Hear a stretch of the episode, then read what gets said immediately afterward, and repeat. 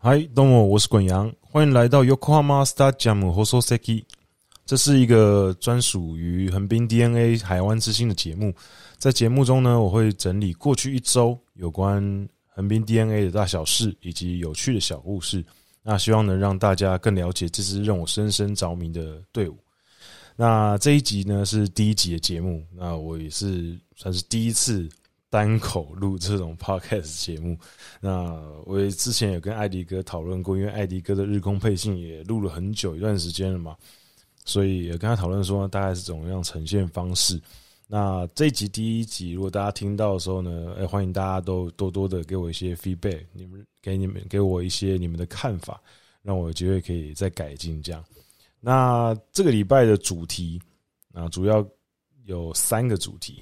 啊，一开始的时候呢，我想跟大家聊一下的是，三浦大辅担任监督到底有多差呢？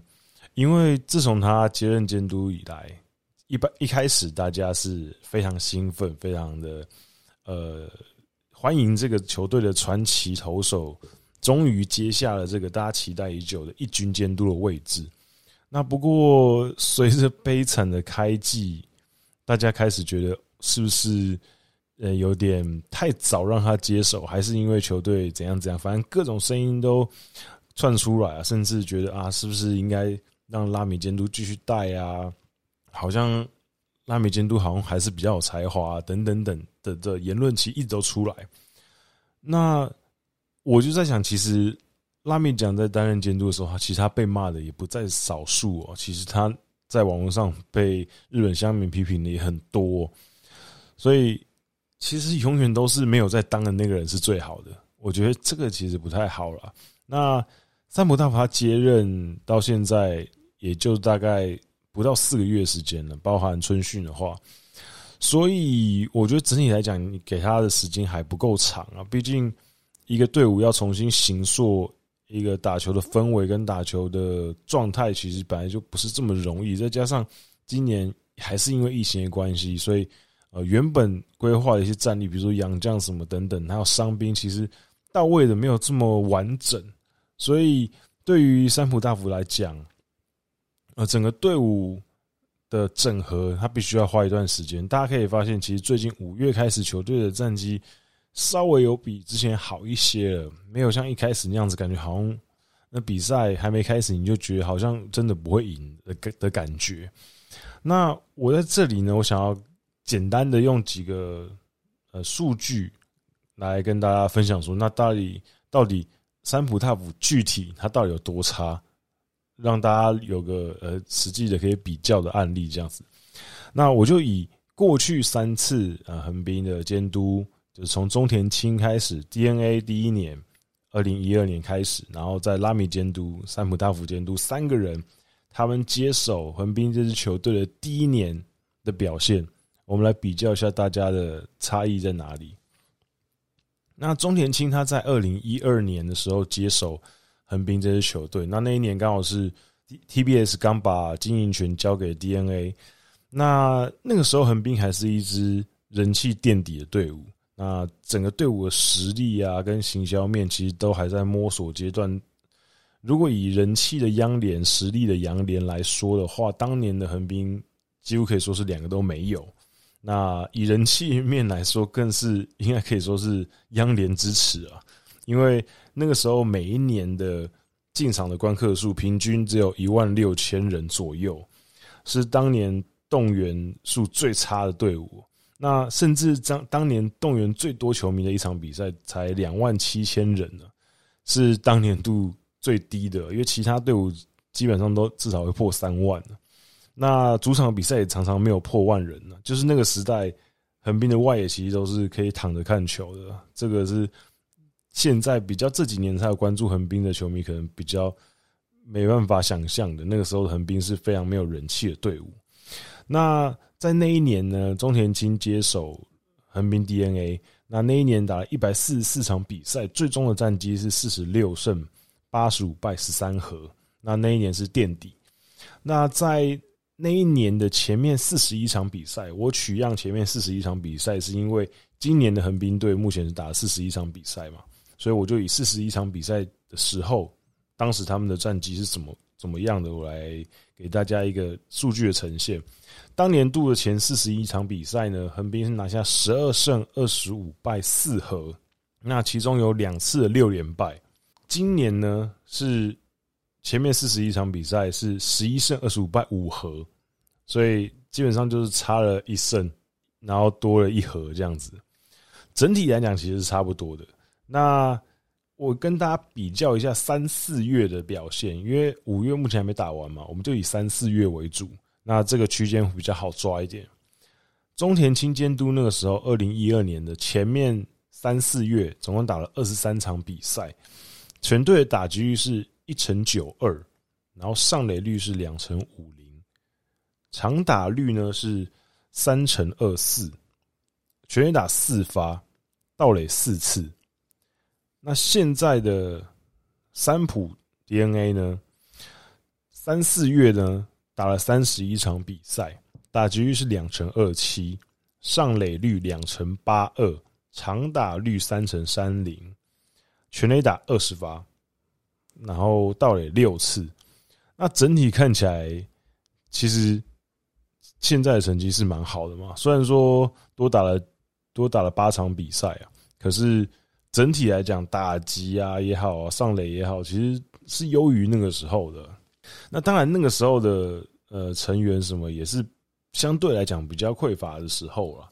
现在大家其实对于横滨的要求会比较高嘛，因为之前其实前面几年都有算是进入 A 段班，所以开始对横滨的要求变高了。那个时候其实大家对于横滨其实没有这么高的要求的。那那中间呢，就还有一个拉米监督嘛。那拉米监督呢，他首年接任的时候是二零一六年的时候。那二零一六年的时候呢，他拿下了一百，在二零六一拉米监督接任那一年是二零一六年。那二零一六年那一年打了一百四十三场比赛，最终的成绩是六十九胜七十一败三和。那那一年是拿下了第三名，冲进 A 段班哦，近几年来第一次冲进 A 段班。那在前一年，也就是二零一五年的时候，横滨曾经在算是三分之一的时候，进入交流战之前呢，曾经也是冲上了联盟首位。不过交流赛之后，马上转落最低位哦，最下位。然后后来球季结束就是最下位，所以那一年中田清监督就呃辞职，算算是引咎辞职。虽然说那个时候其实好像大家也没有这么怪他啦，不过那个时候就很顺势就辞职，然后拉米监督接任。所以拉米监督其实算是接收到一个相对成熟的横滨队，那那一年就很顺，好感觉好像很顺理成章就拿下了 A 段班的第三名成绩。那那一年的前面四十一场比赛，横滨队是拿下十六胜二十三败两和，其中有三次三连败以上的。那其实你说战绩要比最近这这两任的前面好。也没有好到哪里去啊，就差不多，也就是还在摸索。所以其实一开始大家都会有一个摸索期啊。那同样拿三四月的成绩来比哦，拉米监督那一年接任，二零一六年的三四月是打了二十九场比赛。那前面三四月的打击率有两成二五，上垒率两成八六，长打率三成三一，全垒打二十二发，盗垒六六次。其实你整体看下来。今年的表现都不比前面两次差，对，所以我个人是没有到这么很多人这么悲观说啊，好像今年就一定会烂掉什么之类。我觉得其实主要是因为今年，呃，中央联盟算是阪神队，其实算是异军突起。我之前也很常提到，我觉得阪神队今年很有希望拿优胜嘛，今年实在是非常强，然后再加上巨人队其实也维持战力。加上养乐多其实有点被意外的被人家看扁了嘛，所以今年目前为止表现也不错，所以横滨感觉现在是有点惨。不过我个人是觉得还行。那二零一六年那一年呢，其实算是横滨算是奋起的一年嘛，前一年还垫底，然后这一年冲进了 A 段班。不过那一年其实就是天时地利人和，我觉得那一年也算是一个成熟期爆发，前面种下了。种下的因导致后面的果，那一年统乡大爆发，打出生涯年，拿下了全垒打王跟打点王双冠王。然后宫崎敏郎呢，也在之前蹲了很多年之后，终于在这一年成为一军的主力。那山口俊也在这一年投出了生涯年。那大家都知道，他隔年就去巨人队了。那其他的先发包含石田健大，然后那一年的菜鸟金永生态，还有井纳翔一啊，中继阵容甚至还有田中健二郎，然后须田信太、三上朋也跟二年级的小魔神山崎康晃等等，那一年的战力基本上达到一个很成熟的程度，所以球队升上 A 段班，甚至那一年的三个洋投 Moscoso 跟 Sikorsky 跟那个 Pedrolicko 其实。表现都没有这么好的状况下，横滨基本上是用一基本上用一个全日班的投手阵容就撑进 A 段班，所以其实那年其实非常厉害啊。三浦三浦大辅的横滨队呢，其实最近最近一阵子我比较会吸引到我的新闻是有关伤员将至跑垒怠慢这个新闻。那这个新闻其实我看了很多家媒体都写，然后也有一些专人的讨论。我觉得跑垒怠慢，呃，这件事情可能不是最主要，我会吸引到我注意的。我比较注意到是里面内文里面有提到说，有些内文有提到说，就是呃，三虎监督有特别的，就是跟桑原讲说，像桑原其实是一个 mood maker，就是他可以带动整个球队气氛。那如果连他这种选手都在场上没办法展现最积极的一面的话，其实对于球队的战绩后面的影响其实是蛮大的。那目前为止，五月到目前为止，横滨是胜月的状况，胜多败少。那能不能持续这样下去，维持这个好的状况，其实很难说。那在这个关键的时候，球队伤员终于又再次得到机会了嘛？因为他之前几年曾经失去他的先发位置。那好不容易得到机会的情况下，你当然会希望可以至少展现出你的企图心。那我只能说啦，就是战绩不好的时候，你做很多事情都很容易是错的。那战绩好的时候，呃，就很容易就是被认为是做对的事情啊。所以，呃，大家很多人骂其实是好事情啊，因为像我刚刚前面讲的，二零一二年。或是在更之前那几年，其实横滨黑暗期的时候，大家其实根本也没有在鸟横滨了，就是战绩差就战绩差，没有人有太在意。那目前为止，我觉得三浦大辅监督可能要面临的最大的问题，还是怎么样把这支球队的心再凝聚在一起。因为其实像刚刚前面前面提到，中田青监督二零一二年接手，一直到二零一五年，其实这中间。都不曾拿下 A 段班，都是在五六名之间徘徊。可是，如果那几年就开始有看横滨队比赛的球迷朋友，你应该就会感觉到，横滨虽然战绩很差，可是感觉起来是一支很有韧性的队伍，好像都可以有时候打出一些逆转的比赛，或者是在某些比赛里面可以把比数咬得很紧。球队感觉展现出来的拼劲是很足的，即便可能最后战绩是不好的，对。那现在的横滨可能比较没有给我这种感觉，就是大家的拼劲没有像那个时候这么拼搏的感觉。我我个人的感觉是这样的，所以呃，可能三浦监督的当务之急是怎么把这支队伍的凝聚力再找回来。那当然，那佐野惠太这个。队长其实也是很称职，不过他可能必须要去思考到整个球队的，就是休息休息室的气氛啊等等的。那这个其实我觉得是非常重要。那这一趴我是我其实是觉得说，呃，如果大家真的对横滨这支队伍有兴趣，然后呃长期想要呃关注这个队伍的话，我觉得。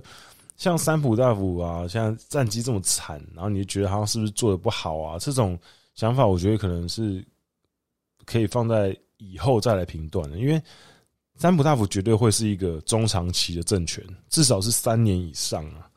所以现在就去评断他的优劣，其实是过早的。对，所以可能可以再慢慢的往后看看。那那讲完横滨的目前的状况之后呢，我们来聊一下有关 OB 的话题。那最近有两个横滨的 OB，他们都分别要准备要展开自己新的人生。一个就是松本启二郎。那松本是二零零八年横滨的第一指名。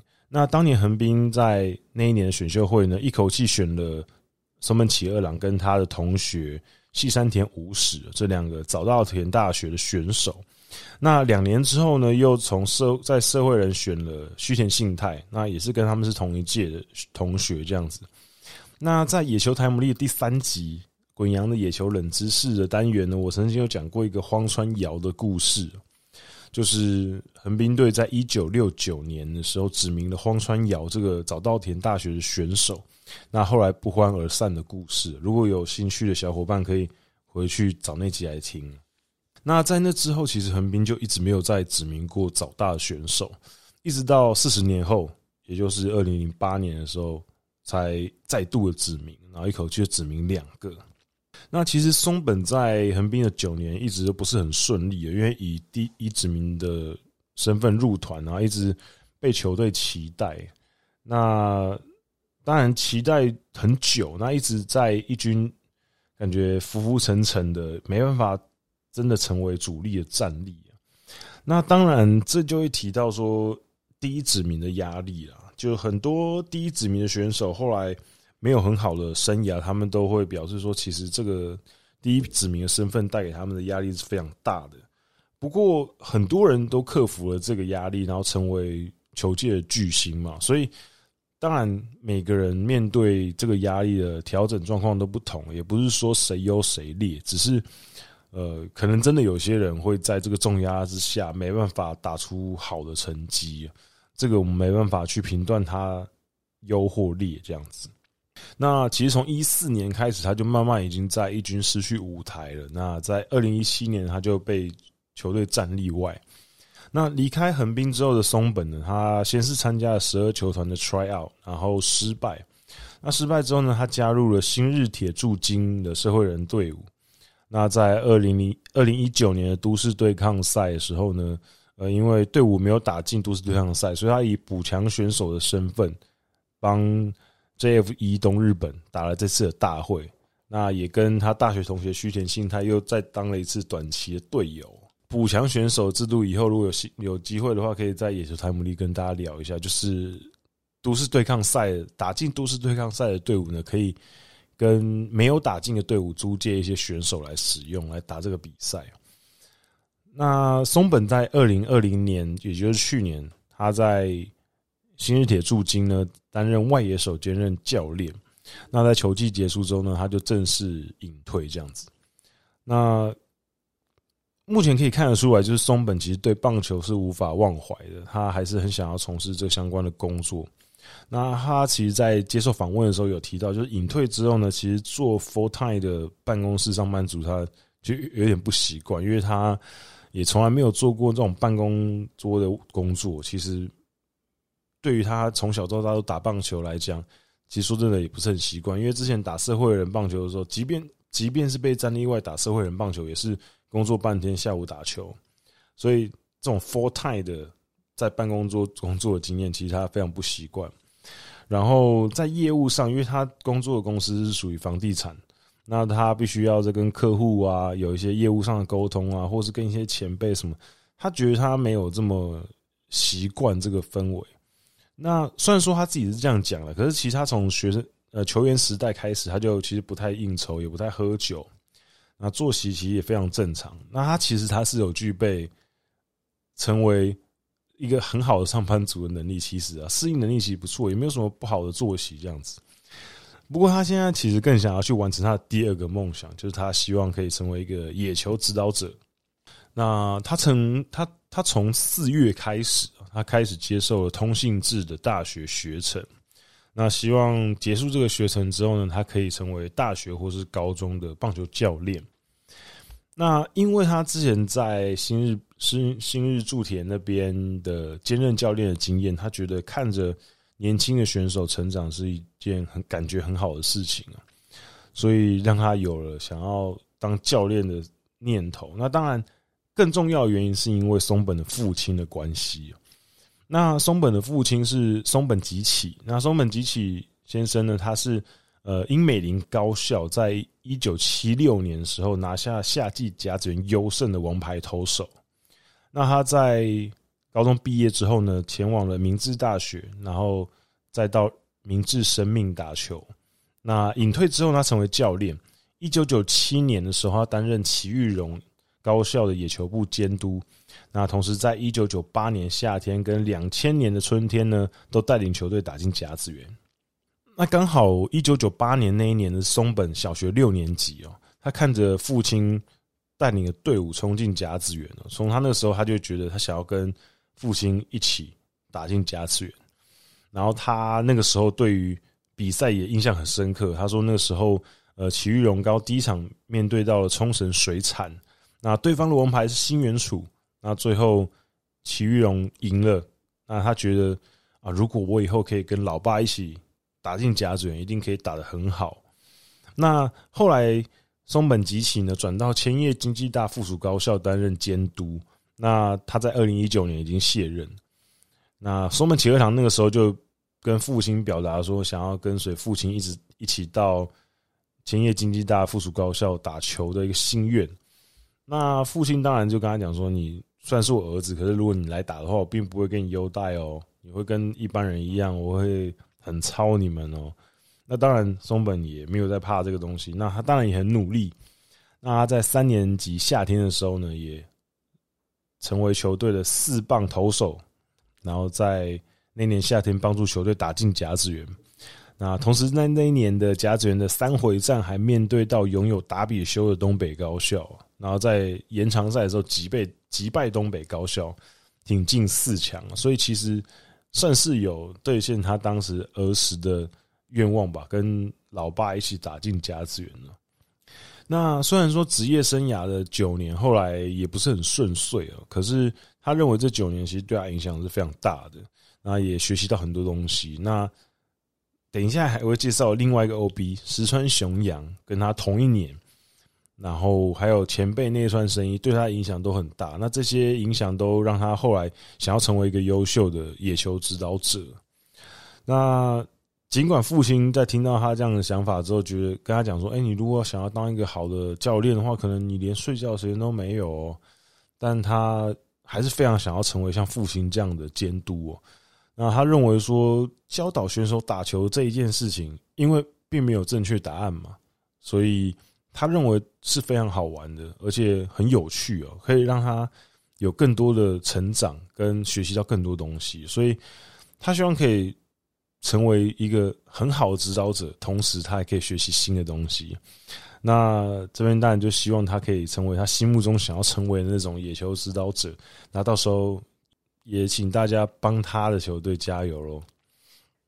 好，那下一个要讲的 OB 是石川雄洋，刚好提到他跟松本启二郎是同年的选手。那石川雄洋呢，二十号球队准备要帮他举办隐退的仪式。那就在隐退仪式之前呢，他在前几天，应该是三天前，他宣布他要加盟日本的社会人美式足球联盟 X League。的 Nojima 相模原队，那担任外接员 WR 的位置。那美式足球我是比较没这么懂，不过就是 WR 这个位置，外接员这个位置应该是非常需要速度跟反应的，因为他必须要去接 quarterback 传出来的球嘛。那这边可以简单跟大家介绍一下 X l e 这个联盟的状况啊。X 力目前总共有五十五支队伍，它总共分为 X One Super，也就是石川雄洋所属的队伍 Nojima 相模原在的层级。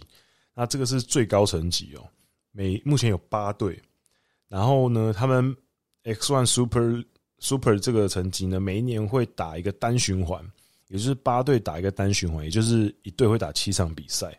那最后的前四名呢，可以进入季后赛。那他们最近几年的冠军赛都是在东京巨蛋比啊，通常是在十二月中的时候会在东京巨蛋比他们的冠军赛。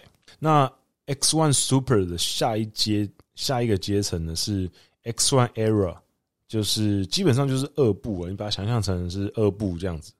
那全国有十二支队伍，用地区去区分四队一组，然后分为三组这样子。那每一年的季赛呢，是每一个队伍跟自己同组的三队打一个单循环，也就是打三场比赛之后呢，再跟别的地区的队伍任意三队再打三场比赛，也就是也是打六场的，也就是会打六场的季赛。然后呢，最后从三个地区的第一名里面。挑出前两战绩前两好的打决胜战，那决胜战赢的队伍呢，可以挑战 X One Super 的第八名的队伍。然后赢的话，一场定胜负，你就可以升级到 X One Super。那下面其实还有 X Two 跟 S 三，那我就不再多赘述了。那后面就是比较低层级的。那石川基本上会加入 Nojima 相模原的原因，其实。第一个原因是因为 Nojima 电器这家公司本来就是呃横滨 DNA 的主要的赞助厂商之一。如果常看横滨队比赛的朋友，应该对他们的广告看板有一点印象，在球场上面很多。那如果有常去日本玩的朋友，应该也对这家电器有印象啊。Nojima 这个电器应该很有印象，所以就有一些连结。那石川跟 Nojima 这个这个老板呢，他们社长其实对于。呃，当地对于神奈川当地的运动的想法其实都蛮多的，他们希望可以让这边的运动活动更丰富、更活络啊，所以也算是一拍即合，所以就希望他可以加入这支队伍。石川当然自己也闲不下来，虽然说他现在三十四岁，看起来棒球来讲算是哎、稍微年纪大一点，不过其实三十四岁也就还好，毕竟他一直都是运动员身份，也在维持当中。他认为自己的身体也还算是可以动嘛。还算是巅峰状态，那他也想要多多尝试不同的运动。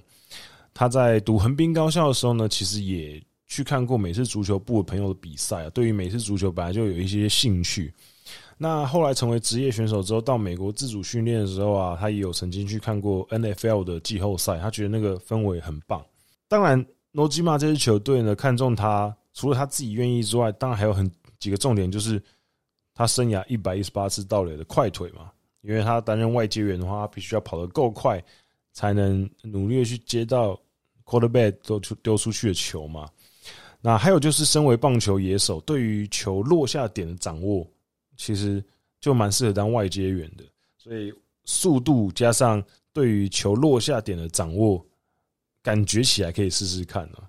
那目前石川是预计六月一号的时候正式加盟。那他其实目前为止只参加过一次练习，要怎么跑位啊？呃，暗号是什么样？他其实全然不知，感觉是进入一个新的世界啊。他觉得，对他对于可以尝试这些新的事物，他感觉到很兴奋啊。不过能不能上去还是一个问题，因为队上的成员很多嘛，那正选名单也就是那几个而已。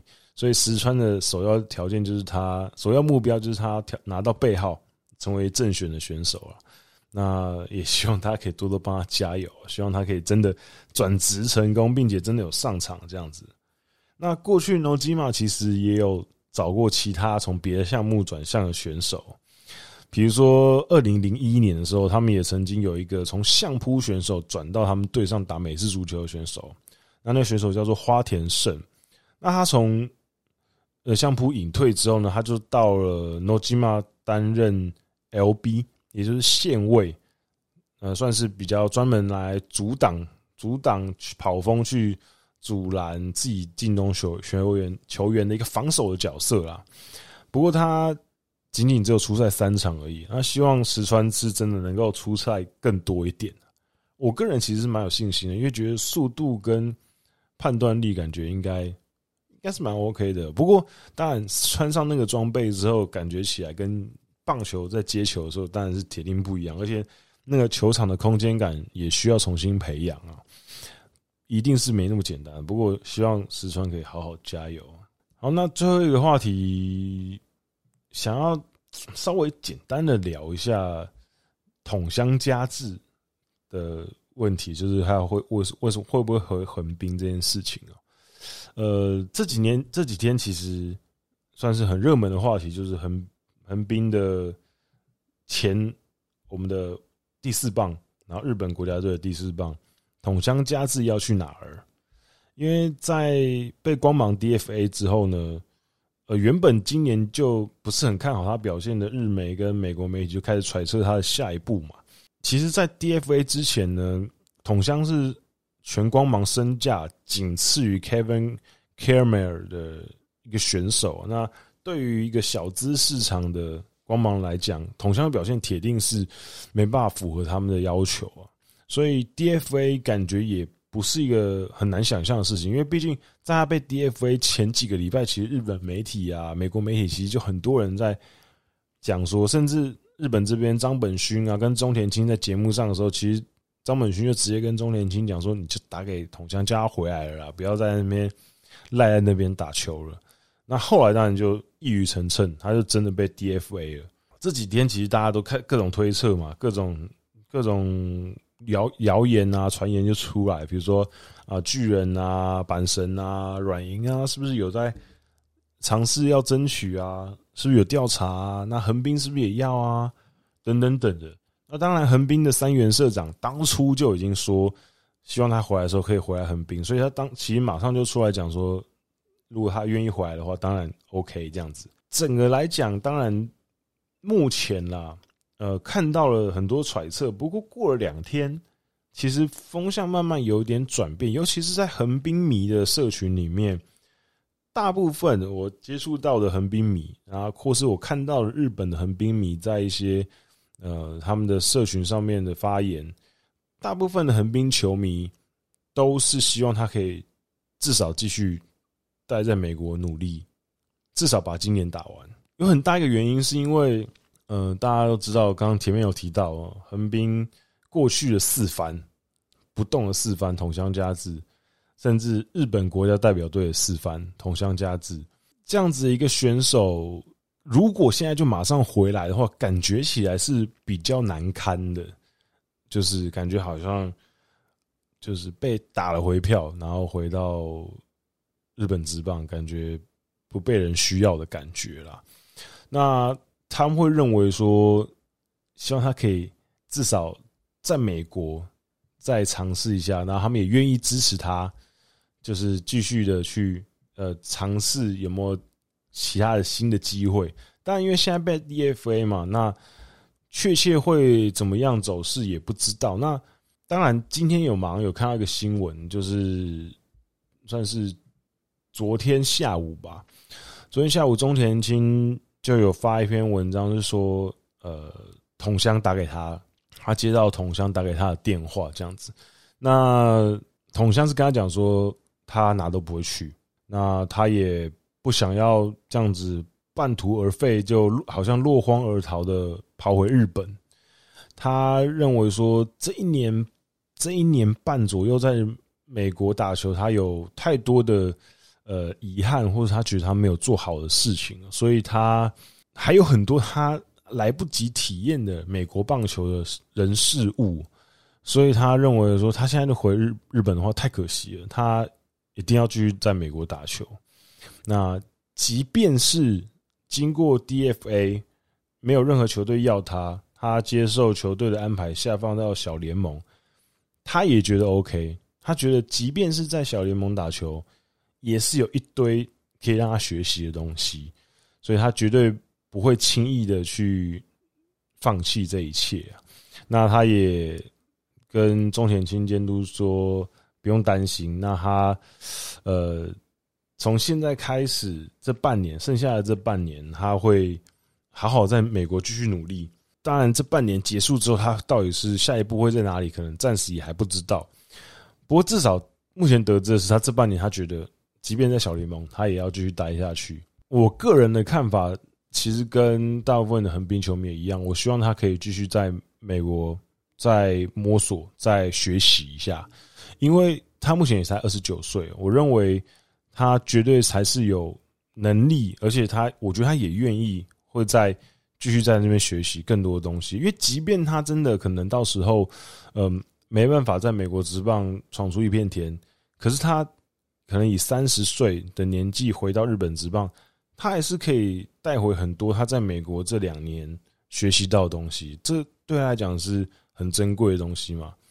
没有人说挑战一定要成功，但你就算没有成功，你至少也学到了一件事情，就是哦，你可能真的是没办法打美国职棒了。那这件事情本身，我觉得也是一个收获。